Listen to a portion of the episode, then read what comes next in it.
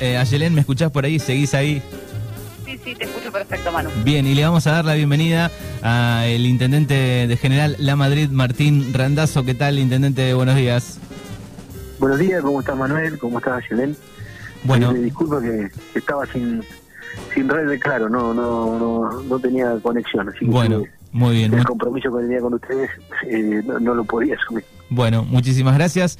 Eh, bueno, tema importantísimo que, se sabe de hace varias semanas ya, eh, es su municipio este, con un gran proyecto que venía desde hace años. Este, si querés contarnos un poco cómo viene la, historia en relación al primer municipio del país, ¿no? Que fue aprobado para poder cultivar este cannabis medicinal. Bueno, una historia larga, interesante, con, mucha complejidad, pero que, está buena, que se está acercando a poder cumplir el sueño de, nuestro y de nuestra gente, de un sueño compartido de poder lograr de plantar cannabis legalmente en nuestra localidad.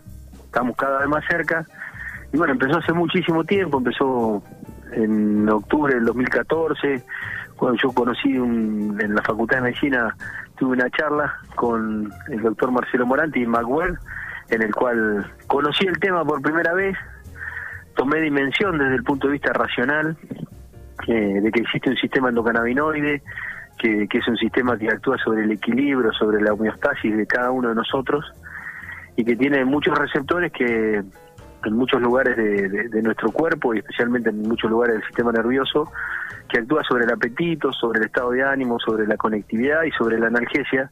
Entonces consideramos que era algo que, que nosotros generamos una, marihuana o un cannabis adentro nuestro, endógeno como se dice, y que la planta le venía a aportar desde afuera de manera exógena eh, poder interactuar con, con todas estas cosas que estoy diciendo y bueno, me parecía que a mediano o a largo plazo iba a ser algo que eh, se iba a instaurar, que se iba a posicionar y que iba a ser muy beneficioso para muchas personas, y, yo lo veía como una posibilidad para, para nuestro pueblo. Eso sería como lo racional, ¿no?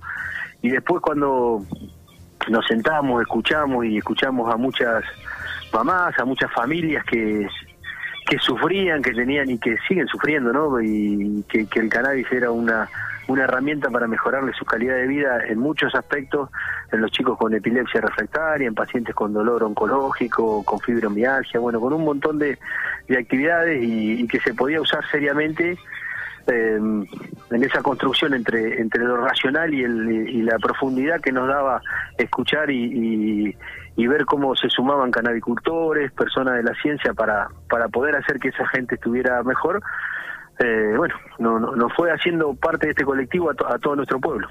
Aye. Bien, ¿se escucha bien? Se escucha perfecto. Perfecto. Bueno, eh, no sé si te acordás de mí personalmente, Martín, pero tuvimos la oportunidad de invitarte a una jornada medicinal sobre Me acuerdo, me acuerdo, me acuerdo, de, hasta me acuerdo, mirá, del, del símbolo que nos dieron, una que ah, tenía... ¿te acordás? sí, sí.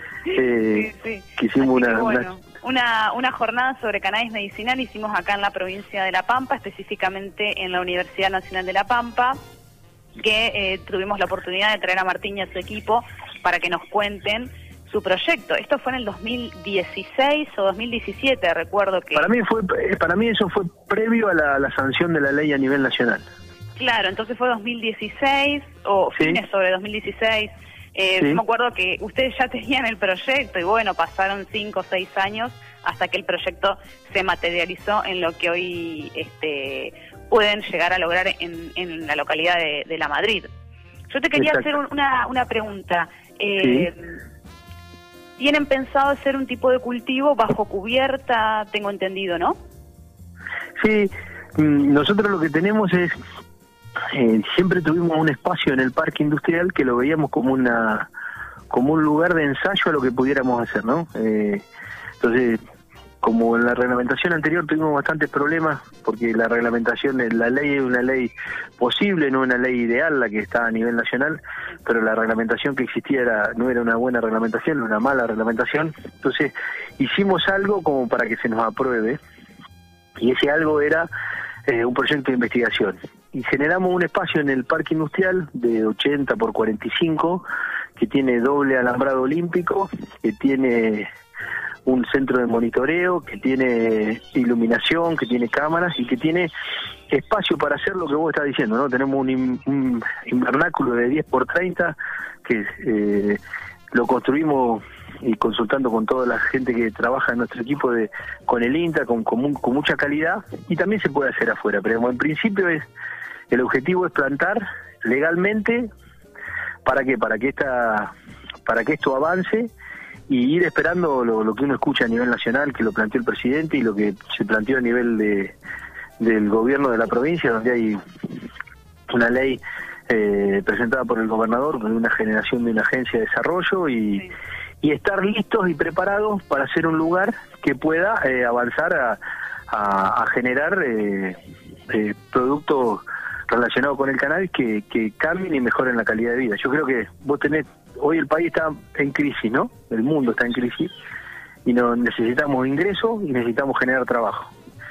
Y el cannabis en este sentido tiene, estamos generando una herramienta como una causa noble que, que, puede transformar la política pública y la de salud.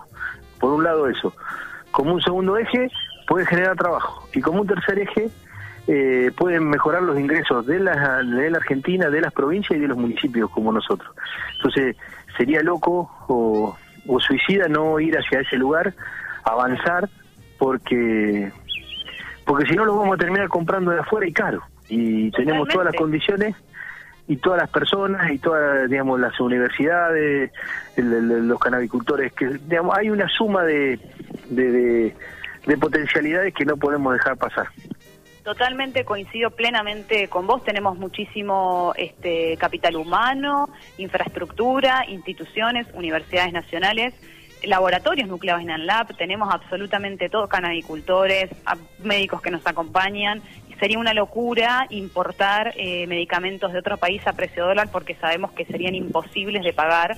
Y ha pasado incluso en otros países, como por ejemplo Chile que han importado eh, medicamentos de otros países y es imposible eh, pagarlos y el autocultivo, digamos, y la producción estatal va por encima de todo eso. Exacto, yo creo que ha habido un gran avance con la reglamentación, donde ayer leía algo, un título, no lo pude leer, me lo pasaron, de que hubo la primer, digamos que el programa general el ReproCam y que las personas que, que estén cultivando para que alguien pueda estar viviendo un poco mejor, tengan protección y no puedan eh, que no vayan presos, eso está bueno. Y bueno, ayer creo uno de los primeros hechos salió, lo escribió Soriano en, en Infobae, como que, que se pudo cumplir eh, este hecho.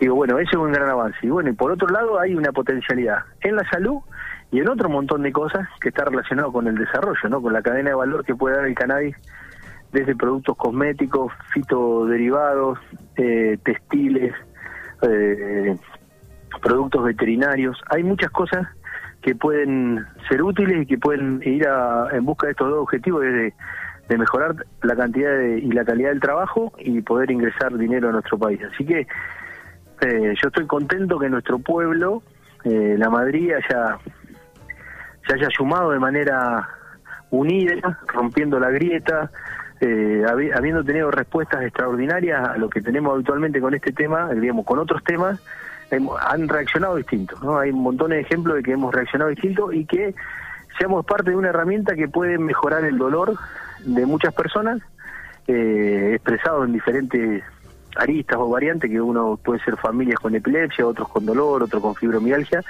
pero como en un lugar, en un momento donde hay tanto dolor, que nosotros podamos aportar alguna, por lo menos una gotita de, de bienestar, eh, es bueno y de manera unido creo que la, la, tarea nos tiene que unificar para, para tomar dimensión de cuáles son las cosas importantes para, para pelear, para luchar y que, nos mantenga más unidos como Argentina.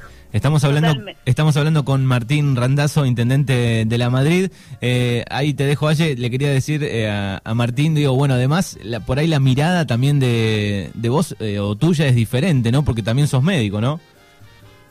Soy médico, sí, eh, y bueno, y quizás eso me ayudó un poco, pero me parece que después la capacidad de escuchar, de poder aprender, qué sé yo, yo tengo en mi oficina fotos de, la Madrid, es una, una etapa que fue a tres meses de, del gobierno nuestro, eh, en, THC, que decía el pueblo se planta, estaba había estaba el ñato Izaguer, por ejemplo, y eso es interesante, no hemos podido construir cosas Nieto fue un paciente que tuvo un cáncer con un estadio 4 de riñón que, que él eh, se transformó con su familia en un militante de la, de la ley, eh, en una persona que, que, le enseñaba a otros a cómo cultivar, a cómo generar el aceite y bueno, trataremos de, de ponerle el nombre al primer cultivo, el nombre de él, pero era un, dato característico, era el nieto en, en plenas elecciones del 2015, eh, que yo era candidato, había perdido en el 11 y estaba en el 15, era un reconocido militante peronista, yo lo atendía y me dijo, nada, vos sos tan HDP, no te digo toda la palabra para no para no generar convulsión, me dice, me, mm. me internaste porque sabés que yo no te iba a votar. Pero con esto medio humorístico, pudimos romper esas cosas y pudimos transversalmente sumar a, muchas personas de diferentes ideologías, de diferentes religiones, diferentes miradas con el género, con el dinero, y sintieron que era esto algo importante para nosotros como pueblo. Nosotros necesitamos como argentinos hacer algo juntos, algo, algo que nos salga bien, que nos entusiasme. Bueno, nosotros hemos encontrado esto y queremos pelearla y así yo deje de ser intendente en tres años. Eh, yo creo que esto ya se transformó en una política pública del pueblo que quien venga lo va a seguir y bueno, y quizás nosotros estamos plantando que, que el florecer del cannabis en nuestro pueblo lo van a ver las próximas generaciones, los próximos gobiernos lo van a disfrutar mucho más de todo este trabajo que estamos haciendo nosotros. Así. Totalmente, eh, sí, me, emociona mucho también todo esto que contás, me acuerdo cuando salieron en la, en la tapa de la revista THC y toda esta, esta anécdota del ñato. Y qué bueno que le pongan también su, su nombre a, a los primeros cultivos. Tengo entendido también que este cultivo lo hacen en conjunto con INTA Balcarce y las universidades de La Plata y de Mar del Plata, ¿puede ser? Exactamente, bueno, en todo este tiempo que pasa mucho, es lo que vos decías, eh, nosotros invertimos el tiempo en, conocernos, en, formalizar relaciones y vínculos eh, con la Universidad de La Plata, con la Universidad... Sí, bueno, eh, seguimos haciendo cosas, presentando trabajo, estuvimos en la Expo en el 19, fue el único municipio que, el único representante del Estado, sí, sí, provincial, nacional o municipal, y bueno, a mí esto a veces está bueno ahora y yo no eh, nosotros invitamos para que en este momento de tanta convulsión y de tanto de que todos queremos tener razón en la, en la vida y en la política eh, y, tenemos muchos prejuicios y, no nos animamos a, a, generar puentes porque estamos en una situación de comodidad, estamos con los que piensan más parecido que nosotros. En ese momento, en el 16, yo la invité a Diana Conte a la Madrid. Diana Conti me había invitado a mí previamente cuando hubo el lanzamiento.